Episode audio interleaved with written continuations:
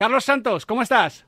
Saludos, Miguel, ¿qué tal? ¿Cómo están? Muy buenas. Pues muy contento porque Sí. hemos visto a España Sí, ganar a. Turquía con un pelín de sufrimiento al final, pero al final 69-72 pasa a España como primera de grupo y encima ya conoce rival. Victoria sufrida, Miguel, pero de las que emociona, ¿no? Por el grupo, por lo que va a unir seguro, por lo que les va a hacer crecer a los jóvenes que han ah, jugado un partido a cara de perro, ¿no? De los de tú a tú, eh, de los de 60 puntos, de los de currárselo, donde hemos tenido que volver varias veces al partido y que se ha decidido por una genialidad defensiva de Alberto Díaz, que le ha birlado la bola a Shane Larkin y bueno, pues esos últimos ataques con ese tiro libre convertido por Lorenzo Brown, pues le da el 69-72 y la clasificación como primera de Grupo España, que además ya conoce Miguel, rival todavía con el, el turno por definir, será el próximo sábado, día 10, en Berlín ya, en esa fase final, partido de octavos, ante una vieja conocida como Lituania, que nos hemos enfrentado hace poquitas veces, competimos contra ellos, Sabonis, Balanchunas, Grigonis, no necesita presentación, la cuarta del Grupo B. Qué acción defensiva la de Alberto Díaz en el día del pelirrojo, por cierto, ¿eh? No sé si hay ahí algo de día de timing, pero bueno, Charlie, nosotros nos quedaríamos aquí comentándolo, pero mejor que lo comente con nosotros el presidente de la Federación Española de Baloncesto, Jorge Barbajosa. ¿Qué tal? ¿Qué tal? ¿Cómo estáis? Bueno, lo primero, Jorge, muchísimas felicidades por este triunfo, por este pase como primero de, grupo.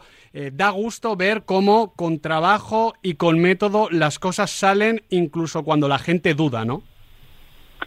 Sí, y tampoco se pueden criticar esas dudas, es normal, es una selección muy renovada, con, con jugadores pues quizá menos conocidos para el gran público, y es normal, eso es lógico. A mí lo que me importa y que me hace sentir tan orgullosos hoy es que se van cumpliendo pasos, ¿no? Pasos clasificatorios, que, que son muy importantes, lógicamente, y otros pasos que quizá no se ven tanto, pero que para nosotros lo valoramos aún más. El primer paso era, como dijo ayer Sergio en rueda de prensa, era clasificarnos para la siguiente fase de- en el puesto que fuera, porque es un equipo primero muy joven, eh, un equipo, la juventud conlleva inexperiencia, conlleva otras cosas muy buenas, pero digo, lleva inexperiencia en un torneo así, así tan importante, eh, y, y lo importante es habernos metido como fuera. Eh, luego, al final, pues mira, eh, entre los resultados que se han dado y el buen trabajo, por supuesto, del, de- del seleccionador y los chicos, pues conseguimos pasar primeros de grupo. Pero para mí es más importante, el partido contra Turquía nos ha supuesto un crecimiento muy, muy, muy, muy, muy interesante, no tanto a nivel individual de los más jóvenes e incluso de los no tan jóvenes, en, en- en una cuestión de liderazgo y de, y de tomar responsabilidad, y como grupo el equipo ha crecido, ha crecido muchísimo contra, contra los turcos.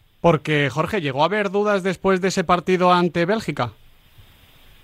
Em, Dudas internas, quiero y- decir, porque externas, bueno, La verdad que no, dudas como tal no. Nosotros las dudas externas las respetamos y como digo es lógico. Y- pero estos campeonatos, los que llevamos toda la vida en esto, sabemos que es una montaña rusa, ¿no? Aquí vimos a Eslovenia perder, de repente gana, eh, ahora tiene opción de meterse primera de grupo y esto es normal, sí es que es lógico. Eh, son, se vive muy, muy intensamente, son cinco partidos en, en seis días, eh, ha habido muerte y, y es muy complicado. Lo que, lo que hablamos siempre, tanto con el seleccionador como con el director deportivo, con el team manager, es que el equipo tenía que interpretar bien esa derrota y que si esa, esa derrota se interpretaba bien, como dijo también el Capi, como dijo Rudy, eh, el equipo podía crecer. También corres riesgos, que, que el equipo bueno no, no la suma bien, no la, no la digamos no la centrifugue bien y el equipo sufra, ¿no? Pero, pero lo hemos visto que lo han hecho de la mejor manera posible, ¿no? Que punto que hay atención para demostrar que al 99% no, no nos llega. Al 100 sí, con el 100 competimos contra cualquiera, al 99 no.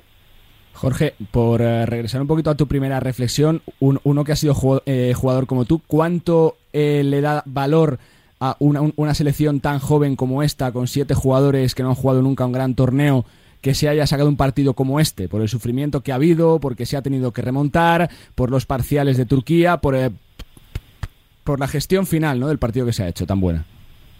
Exacto, es justo lo que, lo que quería decir. ¿no? Cuando digo que el equipo ha crecido es aprender a gestionar estas situaciones, ¿no? Aprender primero a, entrar en el partido.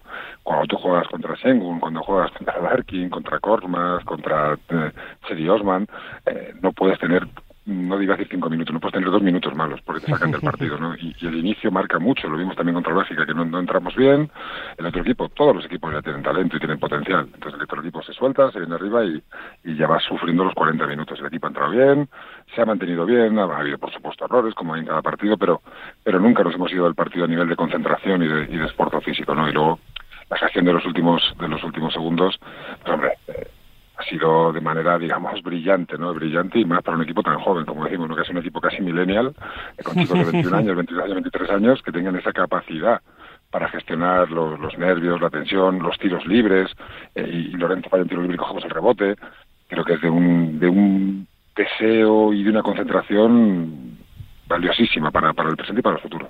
Antes de preguntarte por el rival, Jorge, eh, ¿con lo que se ha hecho ya te quedas satisfecho, pase lo que pase los octavos de final?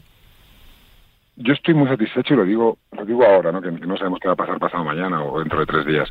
Yo estoy muy satisfecho con el equipo porque les he visto competir desde el primer día en, el entrenamiento. Pasa que hay cosas eh, que se aprenden con la experiencia y para y a mí alguien que sabe mucho de esto me decía que para saber ganar primero hay que perder, ¿no? Y, el equipo pues eh, está aprendiendo y además compitiendo bien y, y ganando partidos. Ahora lo decís antes, ¿no? O lo decía el seleccionador en rueda de prensa, es que eh, pensar que la cuarta de otro grupo es Lituania es casi una broma, ¿no? lo sabíamos. si no era Lituania iba a ser Eslovenia, si no Francia, si no Alemania, incluso Bosnia, ¿no? Que son cinco absolutos equipazos. Satisfecho, como digo, desde el día 2 de 1 de agosto que se concentraron, estoy muy, satisfecho porque la actitud del equipo es, es absolutamente. Pero o sea, este equipo no se rinde. Sabemos que somos muy conscientes que hemos cumplido eh, lo que nos exigía, ¿no? O que incluso de la afición o incluso de la federación podíamos exigir que era pasar de grupo ahora. El equipo no, renuncia a nada, sin ningún tipo de presión, con un equipo joven, jugando en, en, ya probablemente con contra Lituania siempre mueve muchos aficionados y hace mucho ruido.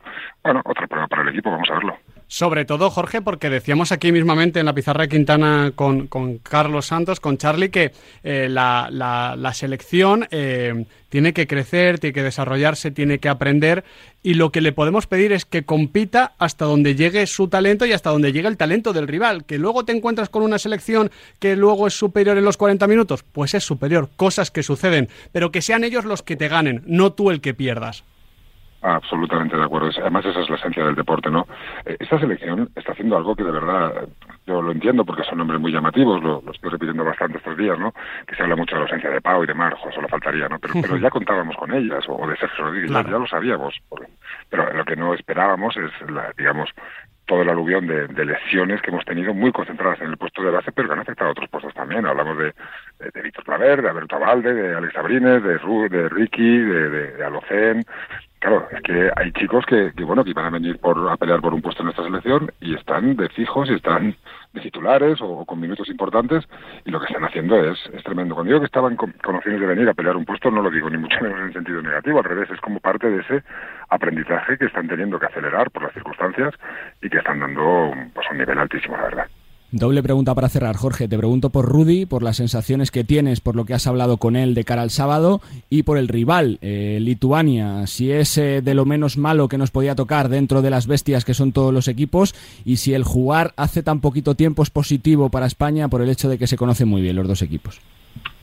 Sí, con Rudy estamos preocupados, no porque tenga nada grave, gracias a Dios, eh, pero es un golpe en un sitio que es muy incómodo y en un partido como va a ser el de, octavo de final, eh, pues todo este tipo de cosas no te dejan competir, como no te dejan estar cómodo nunca en el campo. Entonces, bueno, estamos sabemos de los esfuerzos que hace el Capi, ¿no? De toda la, carga física que lleva y de, y de y de magulladuras en la carrocería ¿no? que tiene, pero tiene un, orgullo y un corazón que, que pues, como yo probablemente no haya visto no haya visto otro en mi carrera.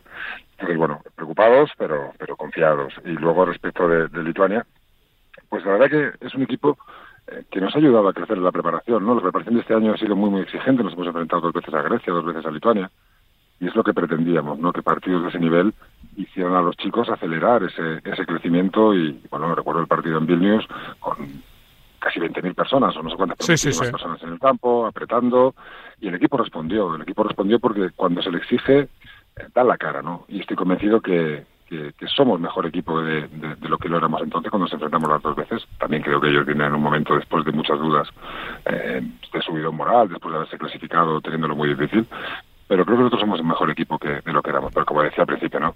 Hablar de último del grupo del grupo B a una Lituania, pues está claro que el nivel del grupo era, era absolutamente extraterrestre. Hay que confiar en el proceso y el proceso, desde luego, es más que satisfactorio en lo que llamamos de Eurobásquet. Jorge Garbajosa, presidente de la Federación Española de Baloncesto, muchísimas gracias por atendernos en mitad de este debate de la Pizarra Quintana.